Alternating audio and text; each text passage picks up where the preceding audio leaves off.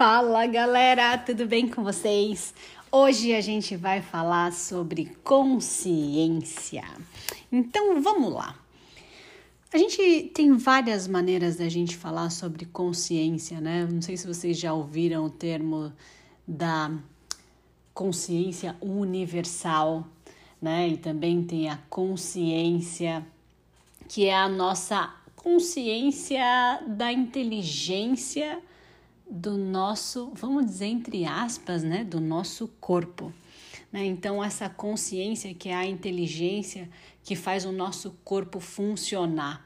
Né? E a consciência que quando você, é, por exemplo, a pessoa sofre um acidente e aí né, os médicos falam, ah, a pessoa está consciente, né? Ou ela está inconsciente. Então, tem essa essa inteligência do nosso corpo, da nossa mente, mas também tem a consciência maior, a consciência universal, é, que é mais ou menos uma ideia de uma, uma inteligência em que a gente se conecta, todos nós, a gente se conecta com essa consciência maior e assim uh, a gente pode dar um apelidinho das infinitas possibilidades. Uh, então, quando a gente fala que a gente vai fazer um trabalho de consciência, de expansão da consciência, no autoconhecimento a gente relaciona isso muito mais com uma questão de você conseguir acessar informações emocionais de padrões e percepções e perspectivas que você tem sobre você e a sua vida. Tá? Então hoje eu queria que a gente se apegasse é, a essa questão da consciência relacionada a a questão mais emocional, vamos dizer assim.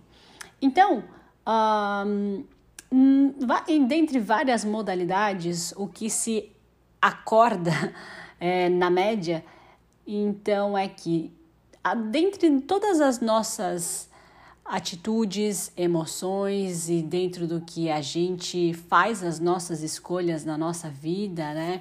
É, escolhas no sentido do que a gente vai falar, de como a gente se sente, de como a gente escolhe determinadas, determinados caminhos né, e resultados para a nossa vida. 95 a 98% disso é baseado em, em algo subconsciente. E apenas de 2 a 5% é a nossa consciência, que é essa inteligência que a gente acha que são os nossos pensamentos, né? Então a gente acha que a gente está super arrasando é, com o nosso cérebro, mas de fato esse nosso cérebro, a nossa mente pensante, ela só está sendo guiada por 2 a 5% dessa de um todo de informações que a gente carrega, né, no nosso, vamos dizer assim, no nosso corpo, porque na verdade não existe só o corpo físico, né? Existe o corpo etéreo, como diz um, Rudolf Steiner, mas ok, não vamos deixar a coisa mais complexa hoje, por enquanto, tá? É, então, uh, dentre esses, se você considera né, que você faz na sua vida inteira, você está tendo as atitudes e tendo emoções que são guiadas por de 95 a 98% da sua, do seu inconsciente, do seu subconsciente, é, como que você vai mudar algo na sua vida se você nem sabe se aquilo é inconsciente, né? Então, o trabalho de quando a gente fala de você se tornar uma pessoa mais consciente, de você se autoconhecer, é você conseguir trazer um pedaço desse lugar dos 95 e do 98, trazer para consciência. Então é você tomar conhecimento do que está subconsciente e tornar isso consciente. E a partir do momento que você torna essa informação consciente, você consegue mudar, né?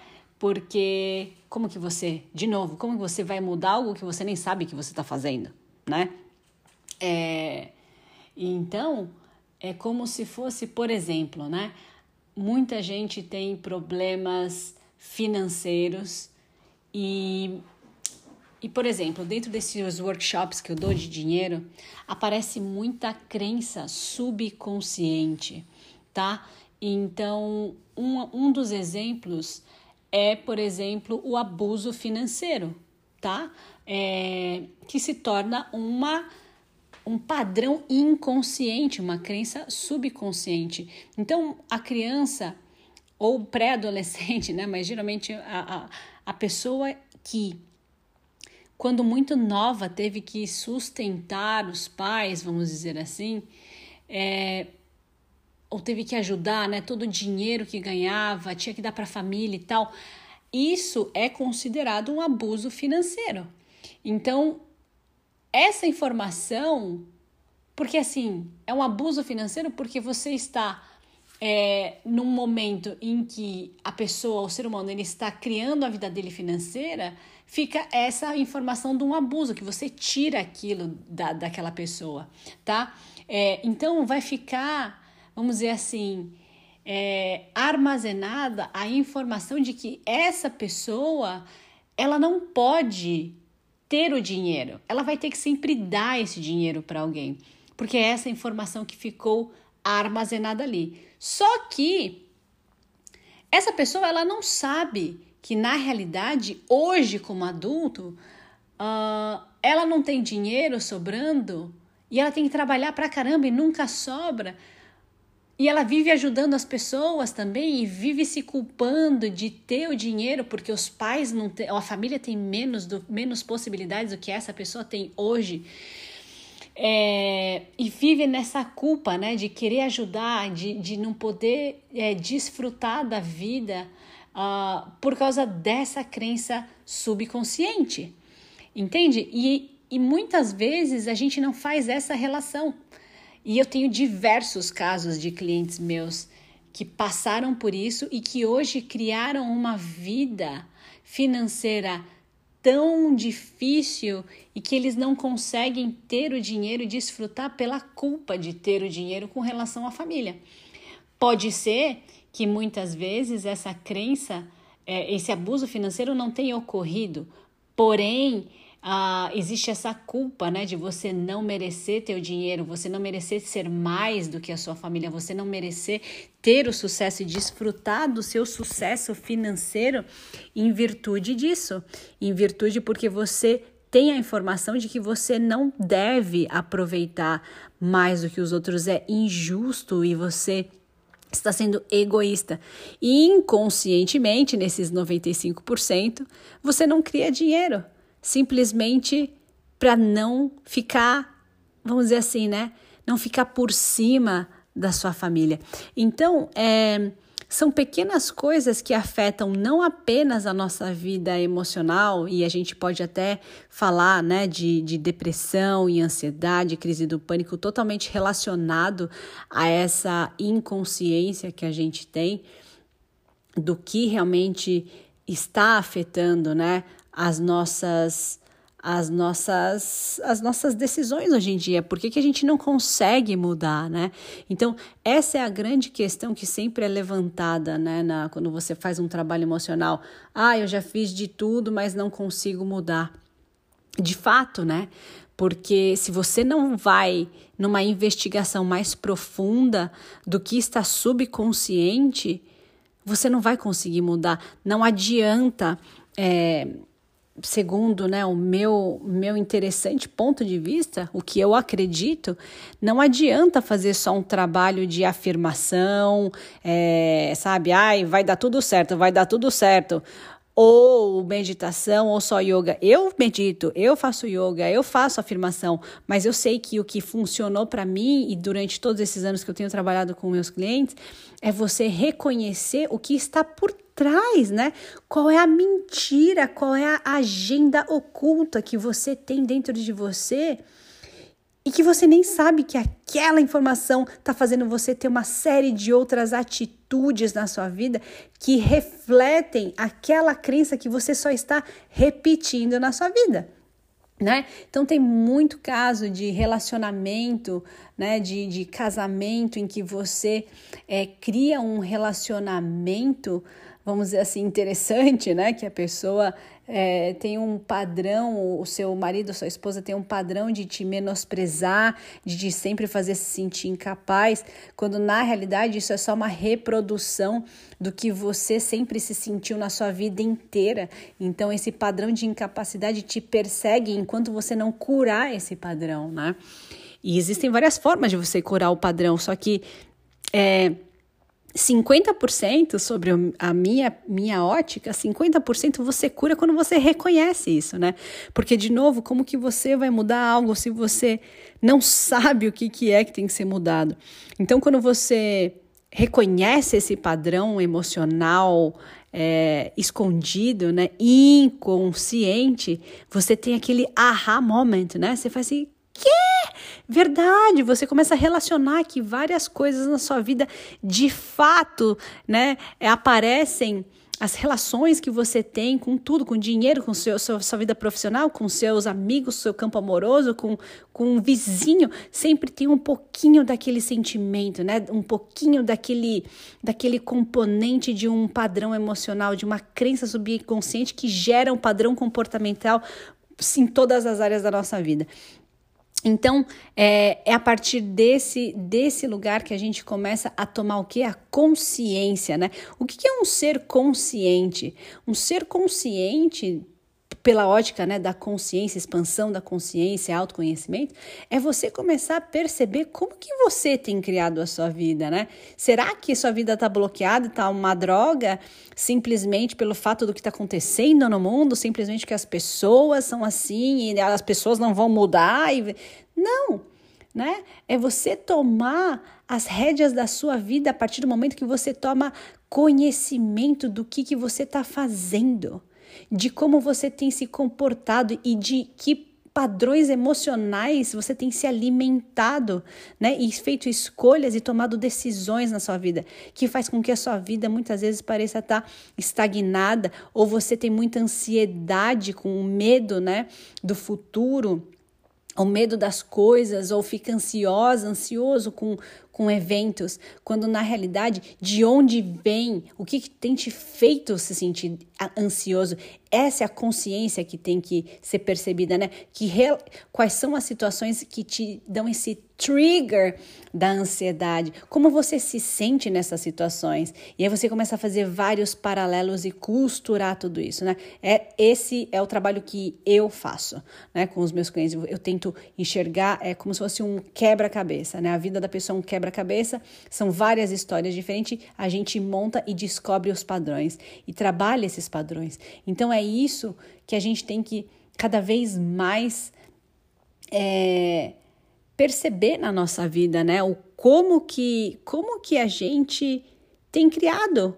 Uh, uh, por que, que muitas vezes você se sente como se, ah, é normal, né, me sentir triste em determinada situação. Ah, uma pessoa me ofendeu, uma pessoa me criticou, me julgou, ah, vou ficar chate... fica chateado, fica se sentindo uma droga de pessoa, fica se sentindo menos, se sente incapaz na vida profissional porque não consegue deslanchar na vida profissional, encontrar algo que te faça ter tesão de viver, né? Então são todas essas coisas que não são normais da gente não ter. A gente tem que ter entusiasmo na nossa vida. Não é normal o que se criou nessa realidade de ser tudo morno, tudo tranquilo, tudo down, sabe? Não, isso é o que é, é, é assim, é o que todo mundo se acomodou, mas isso não é o normal, tá? O normal, o ser humano, ele foi. Eu gosto muito de um de um cara que chama Matt Kahn, que ele tem um vídeo um, How to be Present no YouTube. Até quem, quem puder assista. É uma hora e 45 o vídeo, mas vale muito a pena. E ele fala o seguinte: ele fala assim. Como seria se você mudasse a sua perspectiva a partir de um lugar em que você, em vez de achar que você escolheu estar tá aqui, né, nessa vida, se você foi o escolhido para estar tá nessa vida. Se você foi escolhido por algo maior para estar tá nessa vida, Você foi escolhido. Então, qual é o papel de uma pessoa que foi escolhida aqui para desempenhar? Então, é a partir desse lugar de empoderamento do seu papel que a gente tem que ter o um entusiasmo na nossa vida para reconhecer como que a gente pode expandir a nossa vida cada dia mais. E não vem com esse negócio de, ah, não tá bom, tá bom. Não, não tá bom até o último dia da nossa vida, quando a gente morrer. E eu gosto do jargão que eu lancei, quando a gente morrer, quando morrermos ricos, porque ninguém quer morrer pobre, porque de novo, né? Qual é o seu problema e reconhecer que você que a gente pode ser rico. Problema é a gente achar que a gente tem que ter pobre, né? Não, não pode ter dinheiro. Então, mas foi só um parênteses. Então, voltando, é a gente buscar cada dia novas escolhas de como pode melhorar ainda mais. Então, hoje, mais do que nunca, dentro desse contexto do que eu estou gravando aqui, faça a pergunta: como pode melhorar ainda mais? E a partir desse lugar de de expansão e de gratidão que a gente cria muito mais na nossa vida. E aí, é só uma escolha, né? Se você escolhe expandir cada vez mais ou diminuir cada vez menos para se adequar a essa realidade que se formou hoje em dia, né? De que ah, é normal ter crise do pânico, é normal estar tá triste, é normal ter depressão, é normal tomar remédio. Onde foi? Onde foi que é normal tomar remédio para te para te deixar anestesiado com essa vida, se você foi escolhido para estar tá aqui? Onde foi que você decretou que você precisa de um remédio para calar a sua boca para você não ser feliz?